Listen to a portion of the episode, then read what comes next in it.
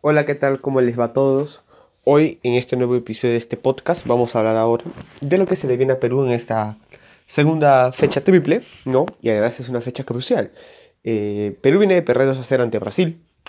Eh, es un partido totalmente apático, sin esperanza, ¿no? Con los horrores de Santa María que opacaron de hecho toda la participación del equipo peruano y que de hecho era una constante en él.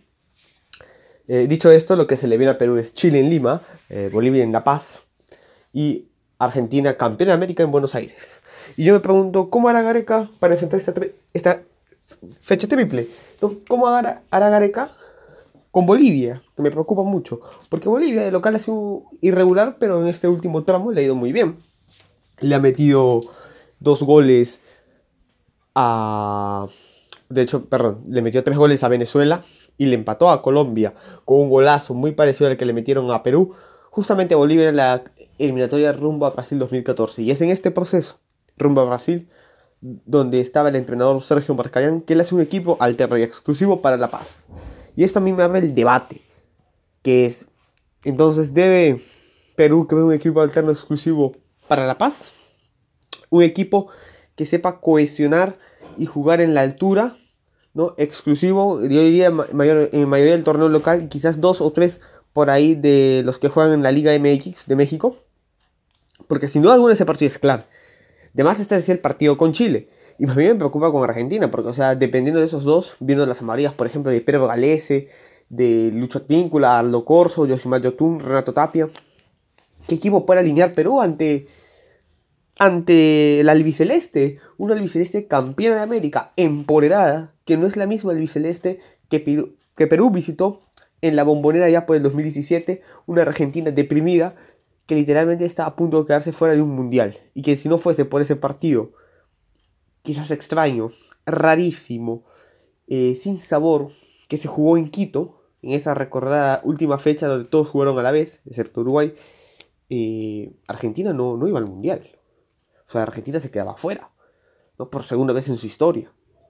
Y Perú quizás se podría eh, atribuir esa especie de, desastre futbolístico, ¿no? Si es que hubiese ocurrido, acto que no ocurrió. Y también hay que hablar de Chile, porque, o sea, una cosa es Chile en Copa América, otra cosa es Chile en los amistosos, pero en la eliminatoria y el mando de Gareca los números son un desastre. Dos derrotas, tres derrotas, perdón. Tres derrotas. Dos por Rusia 2018, en Lima y en Santiago, y el partido de Lima fue un completo desastre y el último nuevamente en Santiago. Lo bueno en todo ello es que en estos, de estos tres partidos, en los dos últimos, hay un protagonista llamado Arturo Vidal. Este señor no va a estar. Está suspendido por ganarse una María ante Brasil. Y eso es bueno porque él es el hombre que ha anotado los últimos casi cuatro goles a Perú. Los cuatro últimos goles que le ha anotado Chile a Perú son del pie de Vidal por eliminatoria. O en todo caso la cabeza, porque en su mayoría fueron de cabeza. Entonces ayuda mucho que Vidal esté suspendido.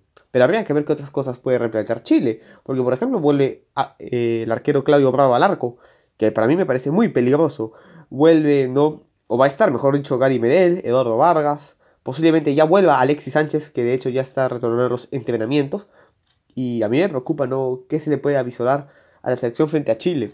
Y que viene urgida de puntos, porque increíblemente primero está Perú con séptimo con 8 puntos y de abajo está Chile en octavo lugar. Entonces la urgencia de Chile por puntos va a ser increíble. Va a ser un partido, sin dudamente, aparte de ser un clásico del Pacífico, yo diría que va a definir muchas cosas.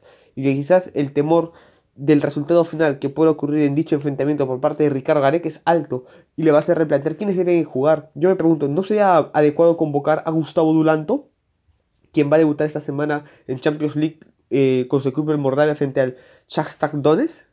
¿no? Para que haga una buena dupla central con Alexander Callens que está jugando top. Me gustaría decir Zambrano, pero se ha lesionado en Boca, es la noticia del fin de semana en la Argentina, en el mundo Boca, y yo creo que eh, no le ayuda mucho si es que quiere volver a la selección. ¿No? Va a insistir con Santa María después de estos horrores, de repente en su espíritu de dar confianza, volver con Ramos, que Ramos siempre tiene partidos muy irregulares porque comete tantas buenas como malas acciones en la defensa, algo tan crucial. ¿Cómo hacemos en el medio campo? Ya puede volver Pedro Aquino, teniendo en cuenta que los dos mediocampistas tienen amarilla. Jugará con línea de tres, que de hecho así jugó en Santiago y no resultó muy bien ese plan. Y arriba la disyuntiva, ¿no? Paolo o la Paula. Y ahora se suma Farfán. Aunque yo no estoy convencido que Farfán deba jugar ante Chile. Primero por el nivel futbolístico que se ha tenido Chile, de buenos jugadores en la defensa. Y porque Farfán tampoco ha tenido rivales de cierta jerarquía que nos ayuda a medir con un cierto, entre comillas, eh, vara, si lo queremos llamar así, para determinar, ¿saben qué? Farfán es seleccionable. Me parece que todavía no. Hay que esperar un poco y hay que esperar que Farfán no es que anote dos goles, anote muchos goles, porque es lo que le podemos exigir a él para que vuelva a Perú para la fecha de noviembre, que también es clave. Es eh, con Lima, en todo caso en Lima sería con Bolivia, y visitamos Caracas, entonces ahí hay seis puntos y, y, podría quizás Farfán participar de esa fecha. Bueno, son muchas interrogantes las que he planteado para este debate que voy a seguir extendiendo a lo largo de estas semanas, de estos días y semanas, porque ya estamos a casi nada de la segunda fecha triple, que es la fecha triple de la muerte. Muchas gracias.